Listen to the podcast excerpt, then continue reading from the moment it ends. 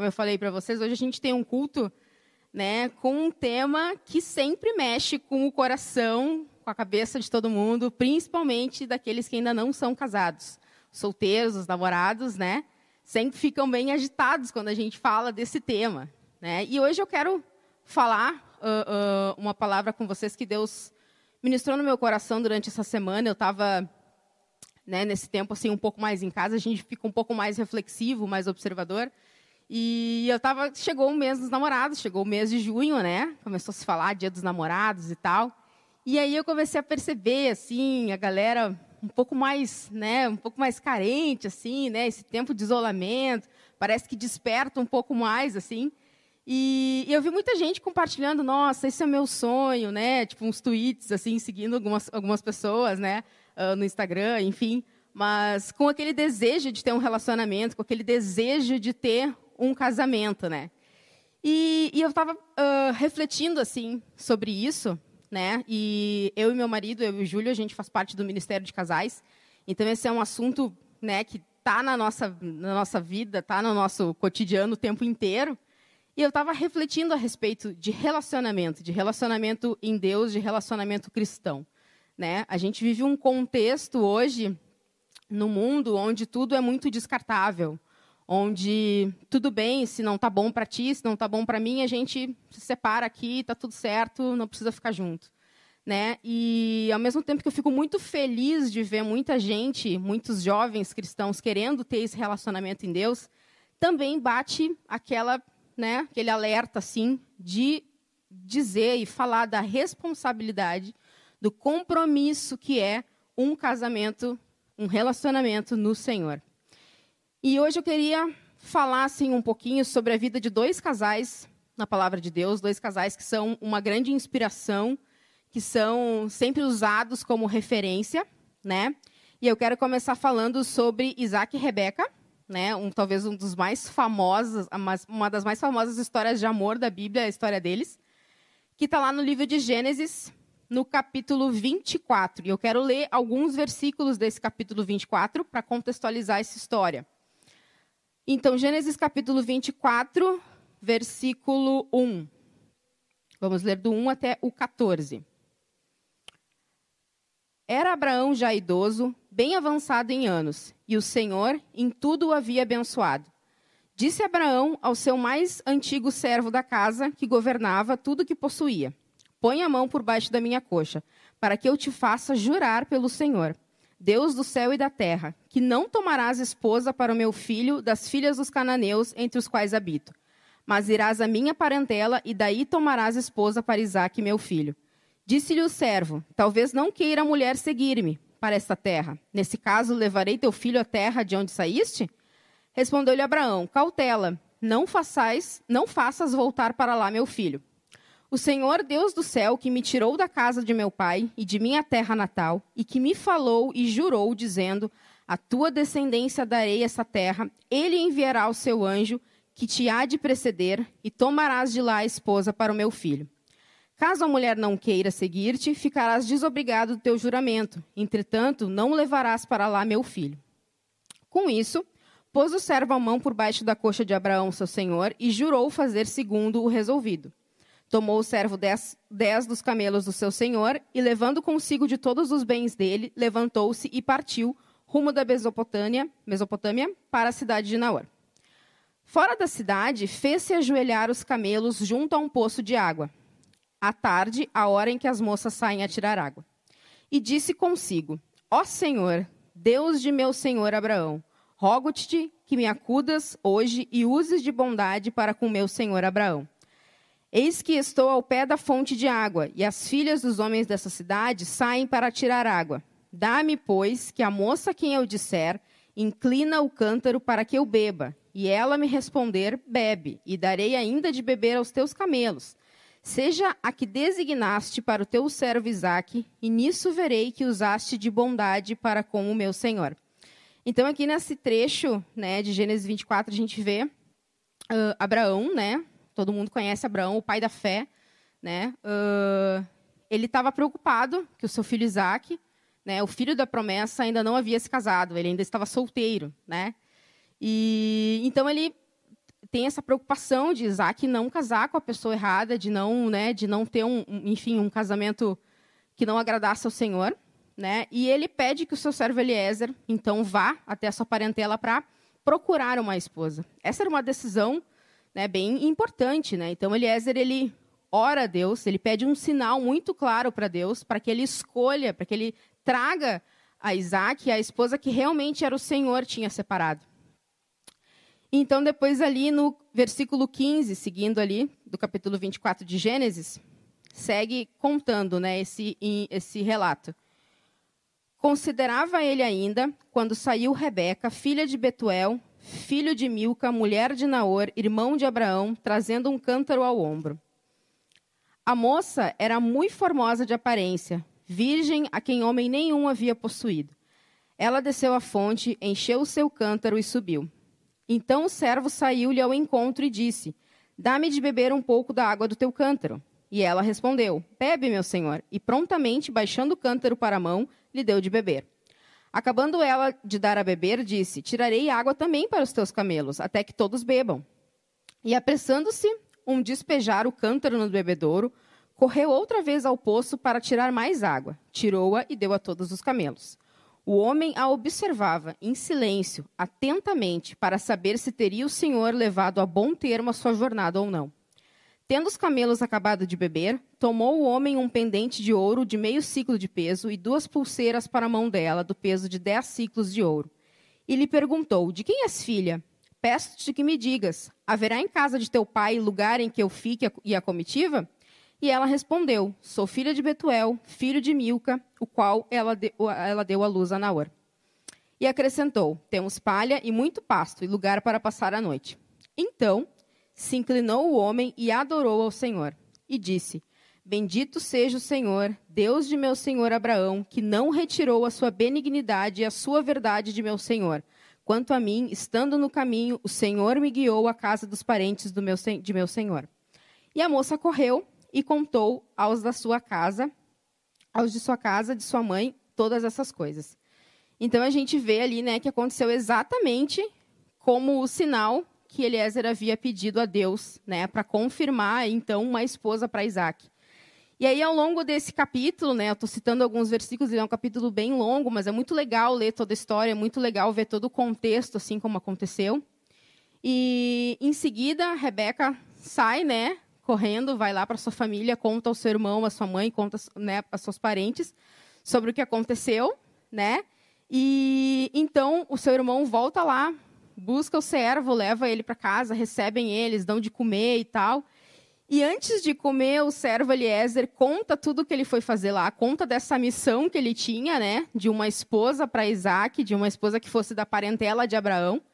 E eles ouvem aquela história e eles recebem aquilo tudo, né, e se alegram. E aí lá no versículo 50 e 51 diz assim: Então responderam Labão e Betuel: Isto procede do Senhor. Nada temos a dizer fora da sua verdade. Eis Rebeca na tua presença. Toma e vai-te. Seja ela mulher do, filho do teu senhor, segundo a palavra do Senhor. Então ali se acerta esse relacionamento, se acerta esse casamento. Né? Era muito comum no contexto daquela época, daquela cultura, que os pais fizessem esse, esse acerto, né? E uh, depois disso, depois de acertarem, então o servo se né, dorme e aí cedo ele já quer voltar lá para a casa de Abraão. E aí então uh, os, a família né, de Rebeca pergunta: Nossa, ela não pode ficar mais um pouco de tempo aqui, né? Mais uns 10 dias, talvez e tal. E aí eles estão ali conversando e resolvem perguntar para ela sobre isso. Então, lá no versículo 58, diz assim: Chamaram, pois, a Rebeca e lhe perguntaram: Queres ir com esse homem? E ela respondeu: Irei. Então despediram a Rebeca, sua irmã, e a sua ama, e ao servo de Abraão e a seus homens abençoaram a Rebeca e lhe disseram: És nossa irmã, se tua mãe de milhares de milhares, e que a tua descendência possua a porta dos seus inimigos. Então se levantou Rebeca com suas moças e, montando os camelos, seguiram o homem. O servo tomou a Rebeca e partiu. Ora, Isaque vinha do caminho de Beer-Lai-Roi, porque habitava na terra de Negueb. Saíra Isaque a meditar no campo, ao cair da tarde, erguendo os olhos, viu e eis que vinham camelos. Também Rebeca levantou os olhos e, vendo a Isaque, apeou do camelo. E perguntou ao servo: Quem é aquele homem que vem pelo campo ao nosso encontro? É o meu senhor, respondeu ele. Então tomou ela o véu e se cobriu. O servo contou a Isaque todas as coisas que havia feito. Isaque conduziu-a à tenda de Saras, mãe dele, e tomou a Rebeca. E esta lhe foi por mulher. Ele a amou assim. E assim foi Isaque consolado depois da morte de sua mãe. Então, essa história do casamento de Isaac e Rebeca, né? Uh, Isaac era o filho da promessa, né? Abraão, então, pediu para esse servo ir ao encontro de uma esposa. Esse servo pediu um sinal para o Senhor. O Senhor respondeu esse sinal, né? E a gente vê aqui, tanto em Rebeca quanto Isaac, uma certeza, né? uma prontidão em obedecer, uma, uma, uma responsabilidade de obedecer aquele compromisso, aquele compromisso. Eles realmente se comprometeram né, nesse, nesse relacionamento. E a outro, outro casal assim muito especial, que a gente também vê isso, né, e é, um, é uma história, uma, uma das histórias também mais lindas assim de família que tem na palavra de Deus, que é José e Maria, né, os pais do nosso Salvador. Então, lá em Lucas, capítulo 1, versículo 26 a 38. Primeiro a gente tem, então, o anjo visitando né, Maria. Esse é um trecho muito conhecido da passagem da, da Bíblia. E eu queria ler com vocês esse trecho, do 26 ao 38. Então, Lucas 1, 26 a 38. No sexto mês, foi o anjo Gabriel enviado da parte de Deus para uma cidade da Galiléia chamada Nazaré, a uma virgem desposada com certo homem da casa de Davi, cujo nome era José, a virgem chamava-se Maria. E entrando o anjo aonde ela estava, disse: Alegra-te, muito favorecida, o Senhor é contigo. Ela, porém, ao ouvir essa palavra, perturbou-se muito e pôs-se a pensar no que significaria essa saudação. Mas o anjo lhe disse: Maria, não temas, porque achaste graça diante de Deus. Eis que conceberás e dará luz a um filho, a quem chamarás pelo nome de Jesus. Este será grande, será chamado Filho do Altíssimo. O Deus, o Senhor, lhe dará o trono de Davi, seu pai. Ele reinará para sempre sobre a casa de Jacó, e o seu reinado não terá fim. Então disse Maria ao anjo: Como será isso? Pois não tenho relação com homem algum. Respondeu-lhe o anjo: Descerá sobre ti o Espírito Santo, e o poder do Altíssimo te envolverá com a sua sombra. Por isso, também o ente santo que há de nascer será chamado Filho de Deus. E Isabel, tua parenta, igualmente concebeu um filho na sua velhice, sendo que este já é o sexto mês para aquela que diziam ser estéril. Porque para Deus não haverá impossíveis em todas as suas promessas. Então disse Maria: Aqui está a serva do Senhor que se cumpra em mim conforme a tua palavra, e o anjo se ausentou dela. Nesse trecho a gente vê né, essa visita do anjo a Maria para contar que ela tinha sido agraciada pelo Senhor para carregar né, aquele que seria o Salvador. Né? E depois a gente tem lá em Mateus 1, 18 a 25, que conta como José recebeu essa notícia. Né? Uh, então, versículo 18, Mateus 1. Ora, o nascimento de Jesus Cristo foi assim. Estando Maria, sua mãe, desposada com José, sem que tivessem antes coabitado, achou-se grávida pelo Espírito Santo. Mas José, seu esposo, sendo justo e não a querendo infamar, resolveu deixá-la secretamente. Enquanto ponderava nessas coisas, eis que lhe apareceu em sonho um anjo do Senhor, dizendo: José, filho de Davi, não temas receber Maria, tua mulher, porque o que nela foi gerado é do Espírito Santo. Ela dará à luz um filho e lhe porás o nome de Jesus, porque ele salvará o seu povo dos pecados deles. Ora, tudo isso aconteceu para que se cumprisse o que fora dito pelo Senhor por intermédio do profeta. Eis que a virgem conceberá e dará à luz um filho, e ele será chamado pelo nome de Emanuel, que quer dizer Deus conosco. Despertado José do sono, fez como lhe ordenara o anjo do Senhor e recebeu sua mulher. Contudo, não a conheceu enquanto ela não deu à luz um filho, a quem pôs o nome de Jesus. Então a gente vê nessas duas passagens, né, nessas duas histórias reais, nessas duas histórias de casais reais, né, essa disposição, essa pronta disposição em obedecer aquilo que o Senhor havia pedido. Né? A gente vê até ali no início que José titubeou um pouco, porque, imagina, era, foi uma surpresa enorme. Né? Ele era noivo de Maria, né? eles estavam comprometidos já para se casarem, era um jovem casal, e, de repente, ele vê a sua noiva grávida. Né? Aquilo era, foi uma notícia muito chocante, foi algo que realmente, com certeza, chocou muito ele, né? Mas mesmo assim, mesmo assim, aquele senso de responsabilidade, aquele senso do compromisso que ele havia firmado com ela estava ali, tanto que ele ficou pensando, nossa, mas se eu largar ela, ela vai ficar mal falada, sabe? E aí nisso vem a intervenção do Senhor falando com ele, né, mostrando que aquilo vinha do Espírito Santo, que aquilo vinha do Senhor. E ele prontamente atendeu e prontamente respondeu, né, a esse compromisso que Deus havia pedido para eles para selarem, né? Então, o que, que, a gente pode aprender, né, com esses dois casais, com essas duas referências assim? Uma coisa muito importante, muito importante ainda mais para os dias de hoje, assim, que é o comprometimento, o compromisso, essa responsabilidade. Uh, hoje a gente vê assim muitos uh, casamentos, né, no, muitos relacionamentos. Não vou nem chegar no ponto de casamento porque hoje no mundo é muito normal só morar junto, né, só uh, namorar e tal. A gente vê muita gente que tipo começa a namorar e aí lá por um dado tempo não está dando mais certo ou não está tão assim confortável mais, então tá tudo bem, então eu posso largar, sabe? Não se tem esse senso de compromisso, não se tem essa essa responsabilidade, né? E, e infelizmente essas coisas têm entrado assim no nosso contexto cristão, né? A gente tem visto infelizmente muitas famílias sendo desfeitas, muitos casamentos sendo desfeitos, muitos relacionamentos uh, uh, sofrendo separações.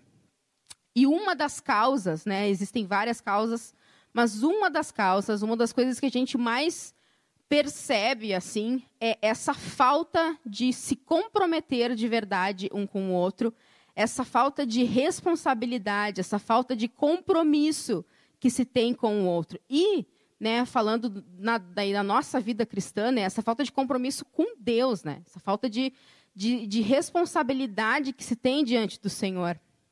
Né, é muito importante, assim, né, eu vejo, eu estava comentando né, com vocês que eu comecei a perceber assim a galera né, super olhando assim postagens e tal, super felizes, querendo viver um casamento, né, uh, uh, compartilha uma foto, tipo, ah, isso aqui é o meu sonho, né, aquela coisa toda e tal.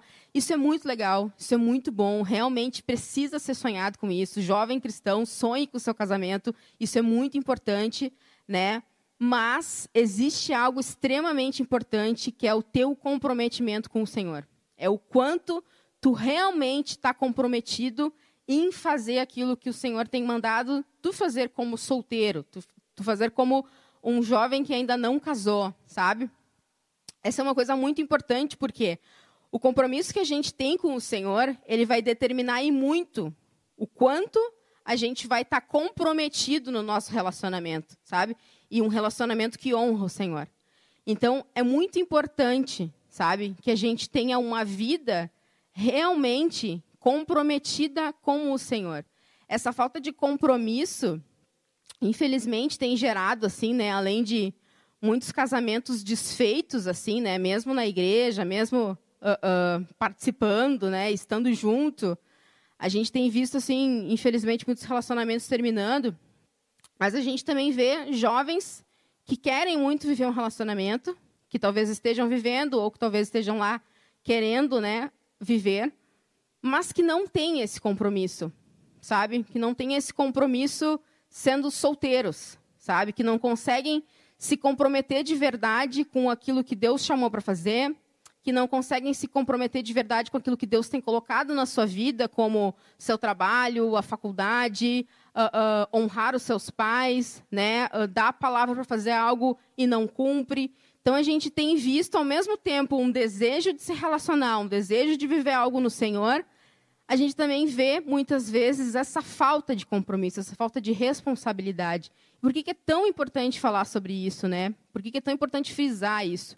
Porque lá na frente, infelizmente, se tu não tiver essa vida, sabe, de, de compromisso antes de ter um relacionamento, tu vai ter problemas lá na frente, sabe? Tu vai ter que lidar com situações lá na frente que vão, sabe, te mexer contigo.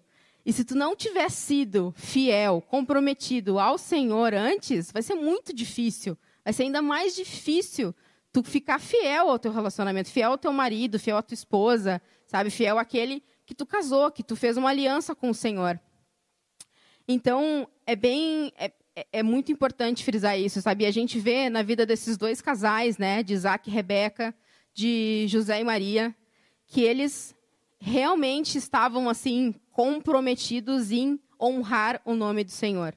Eles prontamente atenderam, né? as passagens relatam aqui para nós, né? Veio algo do Senhor, veio né, o, o, o, anjo falando com, com Maria, né? O José lá em sonho, né? A oração lá do servo de Abraão pedindo o sinal ao Senhor. Tudo isso vinha de Deus. E essas pessoas, esses casais, eles prontamente responderam a isso porque entenderam que eram de Deus. E para chegar a esse nível de prontamente, ó oh, Deus, estou aqui, vou te servir, vou fazer aquilo que está pedindo, é necessário, sabe? É necessário ser realmente comprometido com a obra dele, comprometido com fazer o nome dele conhecido, com honrar o nome dele. E como a gente viu, né, na, como a gente vê assim depois nas passagens bíblicas, né, esses dois casais foram extremamente importantes para o povo cristão. Né? Isaac, filho da promessa, foi pai, né, um dos patriarcas, assim, gerações e gerações vieram de Abraão, dele e do filho dele, Jacó. Então, é, é, é um casal, foi um casal muito importante. José e Maria também muito importantes, né? Uh, criaram Jesus, criaram o nosso Salvador.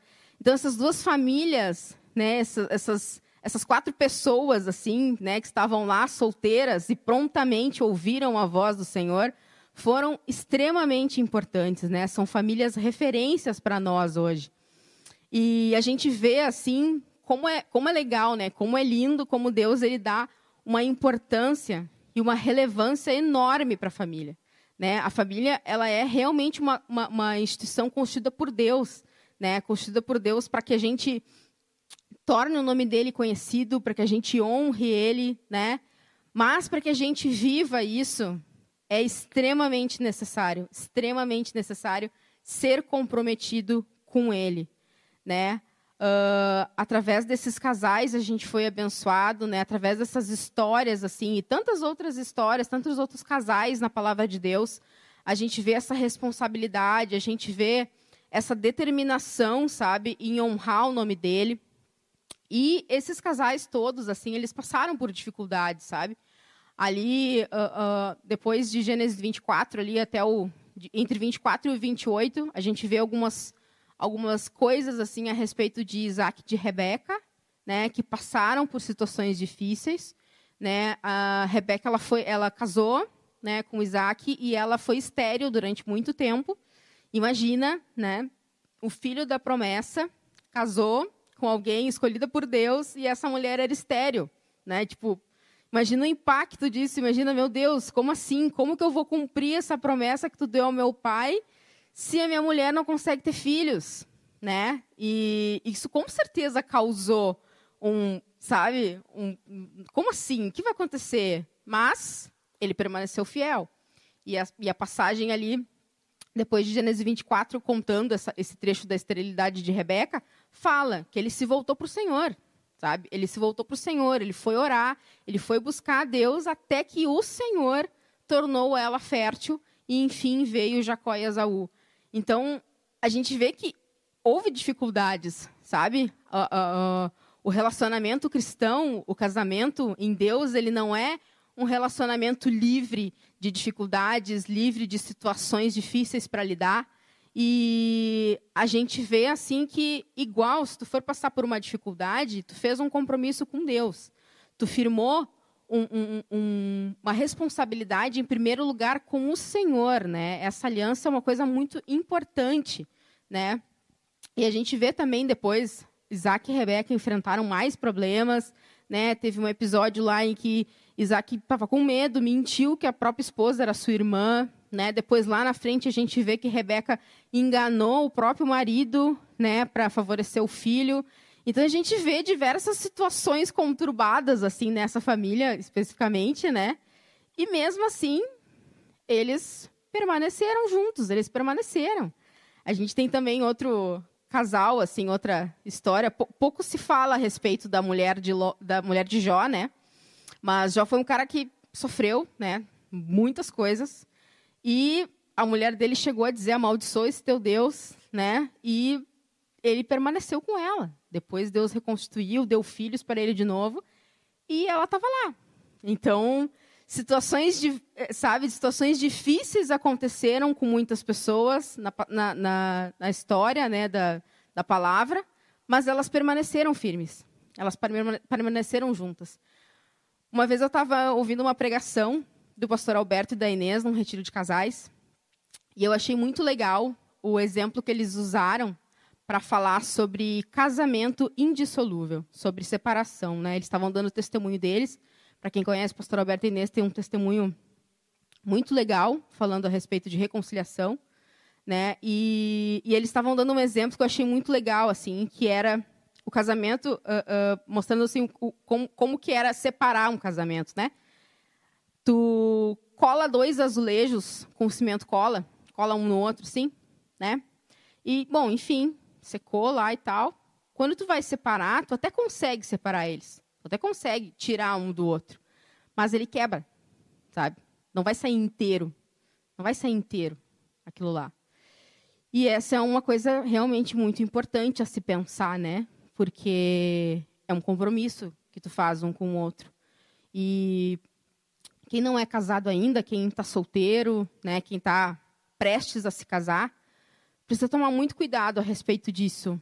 Mesmo assim, a gente conversa muitas vezes com uh, com nossos líderes né, do Ministério de Casais, assim, e eles sempre dizem para a gente, olha, a gente tem que orar, a gente tem que falar muito para as pessoas sobre o compromisso com o casamento. Em todos os, em tudo que a gente faz no Ministério de Casais, a gente sempre frisa muito isso, porque isso é muito importante, sabe?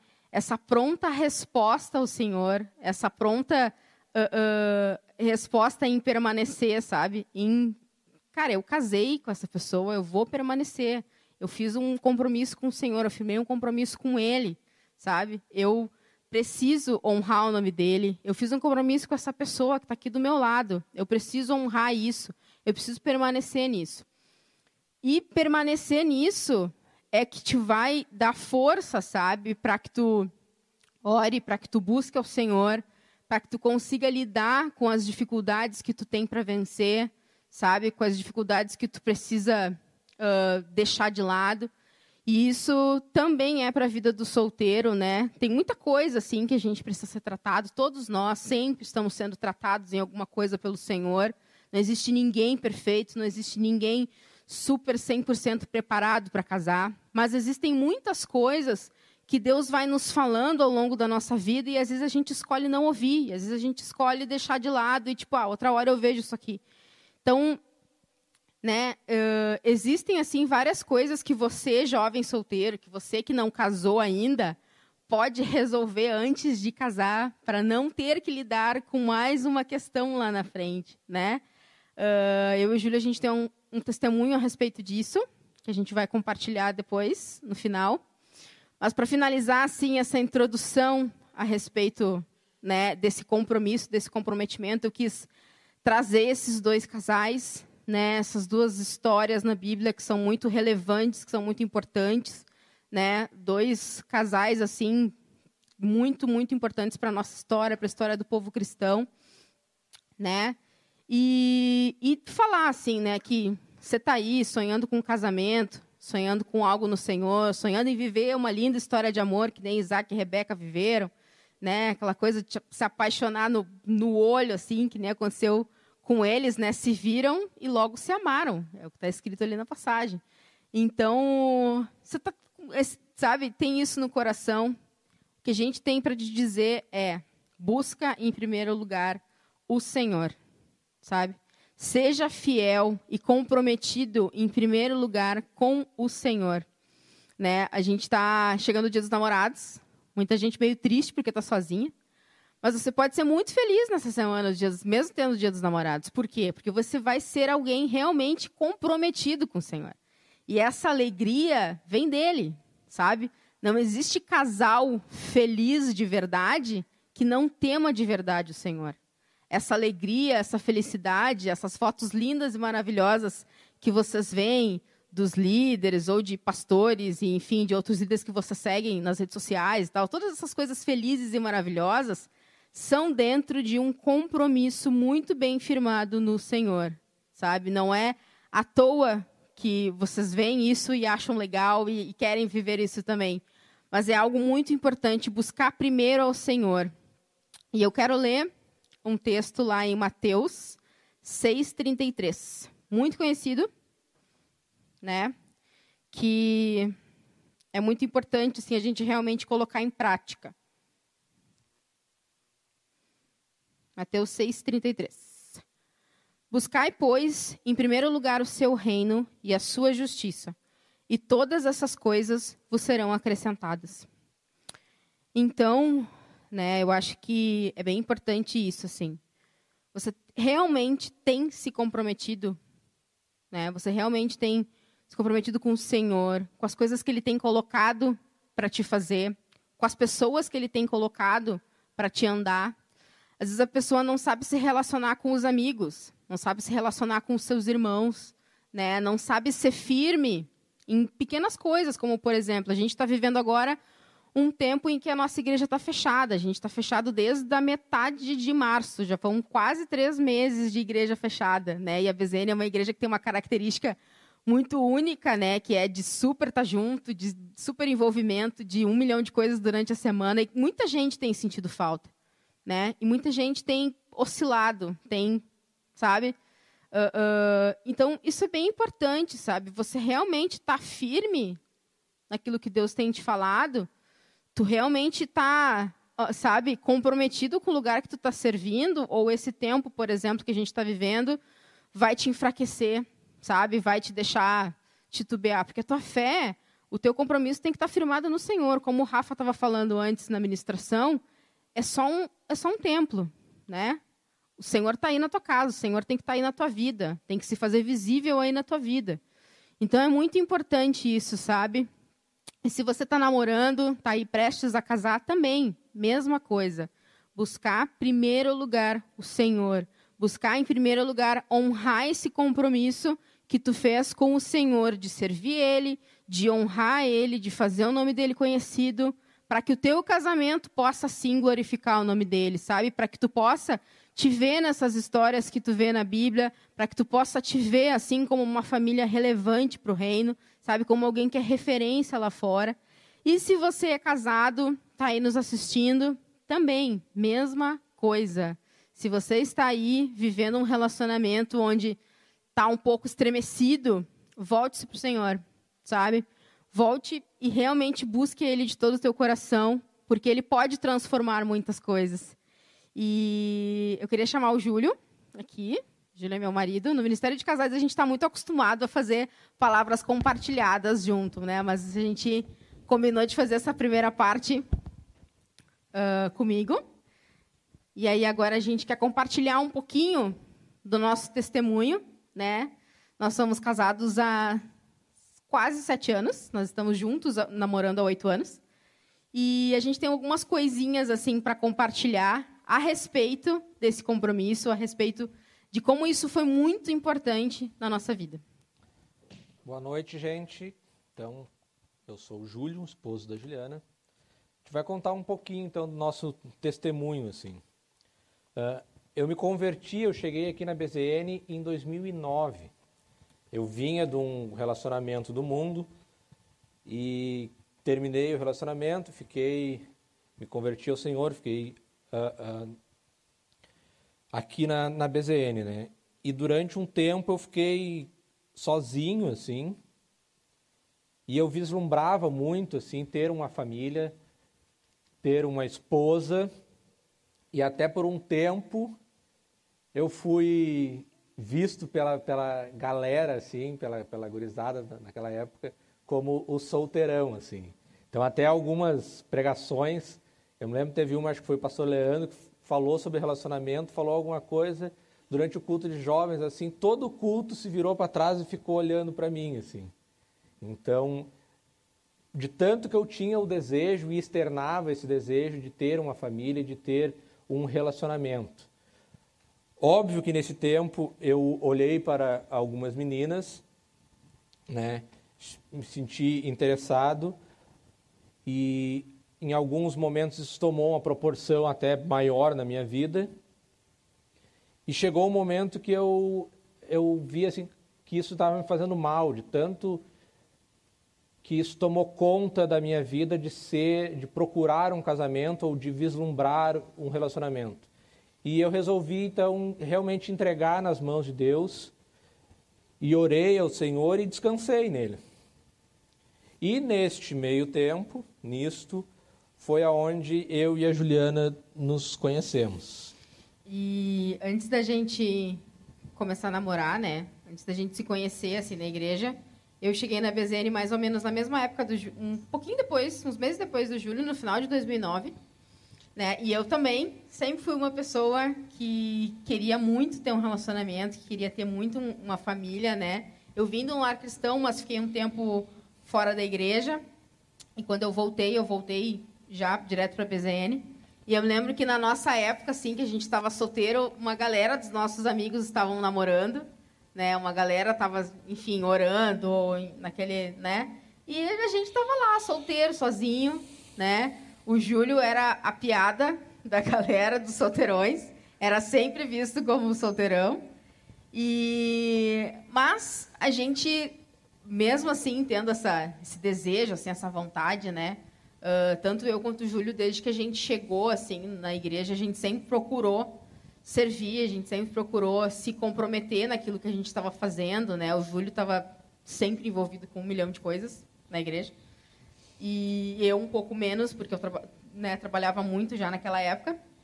Mas a gente procurou se envolver. A gente procurou fazer coisas e procurou estar junto sempre, assim, né? E eu me lembro que uma vez, um ano antes da gente começar a namorar, em 2011, eu estava numa das minhas crises, assim, sentimentais, numa das crises, meu Deus, ninguém me quer, ninguém vai, né, ninguém namorar comigo. Eu tinha orado com uma pessoa, não tinha tudo certo, e eu estava lá naquela coisa, assim, morrendo. E aí eu me lembro que eu conversei com o pastor Glavan, lá no, no Alberto Silva, no gabinete dele, no final do Ministrarte, né? E ele me falou muito certeiro, assim, ao meu coração, né? Exatamente isso que o Júlio estava falando, de como tomou uma proporção tão grande na vida dele, a ponto de ele, né, não conseguir fazer outras coisas. E a mesma coisa estava acontecendo comigo. E o pastor Glavan foi bem direto comigo. Né? Enquanto tu não tirar esse, essa, esse desejo, essa, essa vontade de ter um relacionamento do centro do teu coração, que é o lugar onde Deus deveria estar, nada vai acontecer. Nada vai acontecer. E foi exatamente assim. Né? Tempos depois, eu finalmente consegui uh, entender aquilo que ele tinha dito e consegui, que nem o Júlio, descansar no Senhor, descansar naquilo que ele tinha para fazer. E neste momento que a gente conseguiu descansar, a gente começou a, a servir mais ao Senhor, a nos comprometer mais com Ele, buscar mais a Sua palavra, buscar mais a Sua vontade, servir nas coisas aqui na, na igreja, né? Então, e nesse servir, neste estarmos aqui na igreja, que a gente acabou se conhecendo. E a gente uh, se tornou amigo, a gente ficou. Isso era um ano antes da gente pensar em ter alguma coisa e começar a, a, um, a um, relacionamento. A gente ficou muito amigo. Até Sem na... nenhuma vontade de estar junto. Até na época, cada um estava interessado e olhando para outras, outras pessoas, pessoas, E a gente uh, uh, começou essa amizade e a gente. Foi um período que a gente trocava palavras, a gente. Uh, tinha, na época, estava surgindo o, o, o, Ministério Não da Maçã, que sempre Junto falou muito. Esperar, é, falava muito sobre relacionamento. E daí os dois neste, neste tempo, assim, solteiros, a gente começou a, a mandar posts um para o outro sobre isso, mandar essas palavras, né? E compartilhar um com o outro isso. Então, né, a gente teve todo esse período de uma amizade, assim, trocando mensagem, uh, uh, trocando palavra, né, uh, fazendo um ou outro crescer sem nenhum tipo de intenção, até que chegou um momento que, enfim, aconteceu. A gente se enxergou, foi orar, conversamos com o pastor Leandro, conversamos com os nossos líderes da época de grupo caseiro, e aconteceu, né? E quando isso aconteceu, quando a gente tomou essa decisão de andar junto, a gente se comprometeu um com o outro, eu lembro que a gente passou uma tarde inteira, assim, umas quatro horas, conversando a respeito daquilo que a gente tinha em mente sobre relacionamento. E a gente conversou, não, a gente vai começar a namorar e a gente vai casar. A gente vai começar a namorar em tanto tempo a gente quer estar tá casando. Porque a gente sempre entendeu, né, que namoro é para casamento, né? Então a gente estava decidido e comprometido um com o outro. É, nessa nessa conversa que a gente teve assim, depois de conversar com com o Leandro de, ó, a gente está se vendo de uma maneira diferente, a gente quer conversar, a gente pode, vamos conversar, falar sobre um, termos um relacionamento. Nessa conversa a gente já estabeleceu quantos quanto tempo de namoro ia ser, que ia ser tipo um, uh, um ano, no máximo dois anos de namoro. A gente já falou uh, depois a questão de casamento, em filhos, quantos filhos a gente queria e coisa. Então a gente já falou em várias coisas demonstrando que a gente não estava entrando no namoro simplesmente por um namoro, a gente estava visando um casamento, a gente estava visando um compromisso mais sério, né? Então, a gente começou a namorar, a gente casou um ano e meio depois, né? E depois que a gente estava casado, mais ou menos um ano e meio de casados, assim, a gente passou por uma grande crise. Muitos já conhecem o testemunho que o Júlio deu, né, a respeito da, do vício da pornografia. Muitos conhecem essa história, a gente já falou várias vezes sobre isso. A gente fala sobre isso é, porque a gente sabe que isso é um problema que muitas pessoas vivem assim e não não tem com quem falar. Então, a gente passou por isso, Deus foi muito uh, uh, misericordioso com nós, né? A gente conseguiu, enfim, ele conseguiu se curar desse problema. E a gente fala muito a respeito disso, né? Um ano e meio a gente estava de casado e a gente passou por uma crise bem grande, né? E foi muito importante esse comprometimento que a gente tem, tinha um com o outro, primeiramente com Deus. É, isso foi um problema na minha vida que eu trouxe já da época de solteiro eu deveria ter resolvido isso enquanto eu ainda estava solteiro. Eu fui procrastinando isso, não resolvi. E isso acabou entrando no nosso casamento e a gente teve que resolver isso dentro do nosso casamento.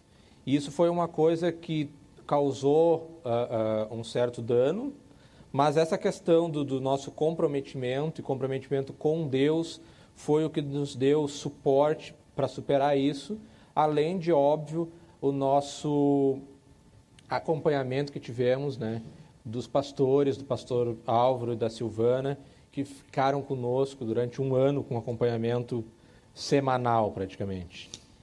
Então, né, como é importante a gente realmente honrar esse compromisso, né? A gente passou por tribulações, a gente passou por situações difíceis, mas a gente permaneceu e Deus foi extremamente misericordioso e cobriu a nossa vida. Bom, a gente tem pouquinhos minutos ainda de live, mas a gente queria. A gente teve um, um, um, momento ali no Instagram essa semana, colocamos a caixinha de perguntas. A caixinha de perguntas bombou, veio várias perguntas sobre relacionamento. E a gente escolheu, a gente vai, para não avançar muito no tempo, a gente vai responder uma dessas perguntas. Né? Uma pergunta, na verdade, que ela é um pouco polêmica, mas a gente até buscou conversar com o líder, os líderes do Ministério de Casais, pastor Álvaro e Silvana, que são um dos nossos discipuladores que nos acompanham, abençoam a nossa vida. E a gente conversou com eles e a gente quer responder então essa pergunta. Existe uma pessoa para mim? E se existe, eu não, se eu não caso com ela, eu vivo o pleno propósito de Deus? Bom, para começar respondendo essa pergunta de uma maneira rápida, em primeiro lugar, a gente precisa entender que Deus é um Deus que não trabalha da forma que a gente quer que ele trabalhe. Muitas vezes as pessoas ficam uh, se perguntando: ah, vai ter uma pessoa específica para mim ou eu posso escolher? A gente, por exemplo, teve essa questão. A gente escolheu andar junto, os dois estavam lá servindo o Senhor, firmes no propósito que Ele tinha colocado, e a gente né, se viu, se enxergou e firmou esse compromisso. E nós cremos que o nosso casamento, sim, é algo que veio do Senhor. E a gente tem também o testemunho, por exemplo, do pastor Álvaro da Silvana, que o pastor Álvaro teve uma, uma visão certeira de que seria a Silvana a mulher dele. E eles nem se conheciam, eles só tiveram se visto na igreja. E o Álvaro foi lá, o pastor Álvaro foi lá, orou, orou, e Deus confirmou no coração da Silvana sem ele nem ter falado com ela. Então a gente tem situações em que Deus ele vai agir de certas maneiras. Só que o que, que importa nesse, nessa situação é o que o importante é que você esteja tão comprometido com o Senhor que é Ele que te vai te direcionar, seja da forma que Ele falar, sabe? É uma, às vezes fica uma uma confusão a respeito dessa história e às vezes as pessoas ficam um pouco confusas, meio que querendo usar isso como desculpa às vezes como desculpa para se relacionar com vários, para gostar de várias pessoas, né? Já que não tem uma pessoa específica para mim, então eu posso ver todo mundo. Mas não é isso, sabe? Se você realmente está comprometido com o Senhor, você não vai fazer isso. Você vai buscar nele a pessoa que ele vai colocar para a tua vida. E ponderar alguma coisa? Não, vamos. Quer ver outra pergunta? Aqui? A gente vai deixar as outras quatro perguntas para responder lá no Instagram, né? A gente vai botar a caixinha lá. A gente vai responder uma Tivemos tempo para responder uma, lá, uma dessas perguntas. Bom, vamos responder então aqui. O que seria uma união de propósitos? Ministérios necessariamente iguais? Ah, em primeiro lugar, eu acho que a gente tem que saber o nosso propósito solteiro, como solteiro, meu propósito e o teu propósito, né? Para depois a gente poder, como casal, termos um propósito em Deus e não necessariamente seria ter ministérios iguais. Mas tem, eu, eu, vejo que tem que ter um, um cuidado de ter uh, propósitos ou ministérios, vamos dizer, ministérios muito diferentes um do outro. Um tem um chamado para ir para a África, ser missionário na África, e o outro tem um chamado para servir na igreja local. Em algum momento, isso vai gerar um conflito no, no casamento. Em algum momento, alguém vai ter que deixar o seu propósito para viver o propósito do outro. Então, vai gerar um conflito e isso seriam coisas que precisam ser uh, vistas e conversadas até antes, de repente, de começar este relacionamento, para você sab uh, um saber do outro o que Deus já disse e já comunicou individualmente para vocês. É, é bem importante isso, né? Uh, a gente pode chamar o pessoal do louvor já, para estar tá aqui. Uh, é muito importante isso. A gente conversou muito sobre isso antes de casar. A gente conversou muito sobre o que eu fazia, qual era a minha profissão, a dele. Né? A minha profissão tem uma coisa muito específica que é trabalhar muitos finais de semana. Então a gente conversou muito sobre essas coisas, né? Para que a gente não tivesse esse problema ali para lidar, né? Porque Deus não é um Deus de confusão, sabe? Eu acho que isso é uma coisa bem clara, assim. Deus ele não vai trazer confusão as coisas que ele faz, né? Se você realmente está ali seguindo e, e, e, se colocando ali, sabe, uh, uh, em compromisso com ele, sabe, de todo o teu coração, em verdade, ele não vai te trazer confusão, ele não vai te trazer algo que vá fazer com que tu sofra. Então, isso é muito importante, sabe? Bom, é, isso era o que a gente queria compartilhar hoje, né? Essa essa importância de realmente estar comprometido, né? E esse comprometimento ele vem com negar-se a si mesmo, sabe? Com realmente morrer para ti e entender as coisas do Senhor e viver aquilo que Deus tem te pedido, viver a palavra que, que, que a palavra do Senhor, né? Então essas coisas são muito importantes, sabe? É muito importante você aí antes de casar, né? Você que está solteiro, está naquela aquele sofrimento assim de estar sozinho, realmente se coloque, sabe? Em buscar a Deus de todo o teu coração em te comprometer com o que ele tem te pedido, sabe? Em te comprometer com a palavra dele, sabe? Te comprometer com aquilo que tu conversa com o teu líder, com o teu pastor, com os teus pais. Essas coisas são muito importantes. Honra é uma coisa muito importante, né? Para realmente viver esse compromisso de verdade. E a gente queria orar rapidinho, né? Por você que está aí assistindo esse culto, esse culto online, por você que é solteiro, por você que está aí prestes a casar, por você que talvez esteja num casamento que está passando por problemas, né? Procure ajuda, procure seus líderes, procure seus pastores. Se você não é cristão, deixa aí o seu comentário, pede socorro. Isso é muito importante, né? Então, vamos orar. Amém, Senhor. Obrigado, Pai, pela tua palavra. Obrigado por tudo que tu nos comunicou hoje aqui nessa noite, Pai. Queremos colocar diante de ti, Pai, a vida de todos esses irmãos que estão acompanhando de casa essa live, Senhor. Aqueles que estão vivendo um relacionamento, aqueles que ainda estão sonhando com isso, Pai. Mas que eles possam, Pai, se relacionar contigo, Senhor. Que tu possa ser o centro, Pai, da vida deles, Pai. Que eles possam viver tudo aquilo que tu tens separado para a vida deles, Pai. Que eles possam realmente se comprometer de todo o coração contigo, te buscar, Senhor que tu seja, que o teu reino seja a primeira coisa na vida deles, Pai. É em nome de Jesus te pedimos isso, Pai. Ser com cada um dos nossos irmãos, Pai. Em nome de Jesus.